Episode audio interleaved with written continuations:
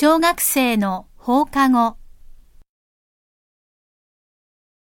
学校が4時に終わると、今度は一回家に帰ってから仲のいい友達とまた遊びに出かけます。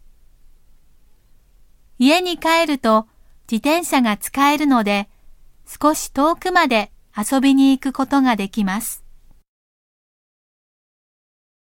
しかし子供の帰宅時間は学校で決まっていました。だいたい冬は午後5時、夏は6時半でした。日本ではだいたいこの時間になると暗くなって危ないので、学校の生徒は皆この時間に家に帰らないといけなかったのです。塾は例外。